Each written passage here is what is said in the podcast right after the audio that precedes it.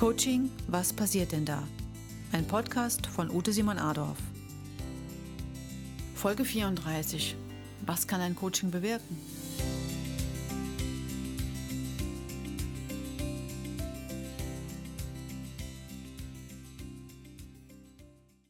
In der heutigen Folge geht es um die Frage, was kann ein Coaching bewirken? Klarheit, Entscheidungsfähigkeit, Handlungsfähigkeit. Durch die Vielzahl der Methoden wie Fragestellungen, Übungen, Aufstellungen, Metaphern, Fantasiereisen bekommt der Coaché einen anderen Zugang zu seiner Problemstellung. Er wird dazu angeleitet, seinen Fall nützlich zu beschreiben. Dies allein bewirkt schon eine neue Sichtweise.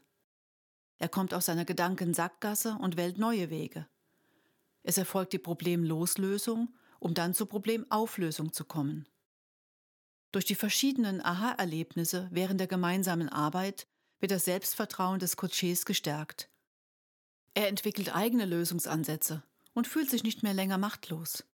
Er ist wieder handlungsfähig, sei es in Gedanken, während der Fantasiereisen oder durch Handlungen, wie beispielsweise beim Figurenkabinett. Der Kunde weiß nun, was er will und was er nicht will. Er kann klare Entscheidungen treffen und steht dazu. Endlich ist er bereit, auch ins Tun zu kommen.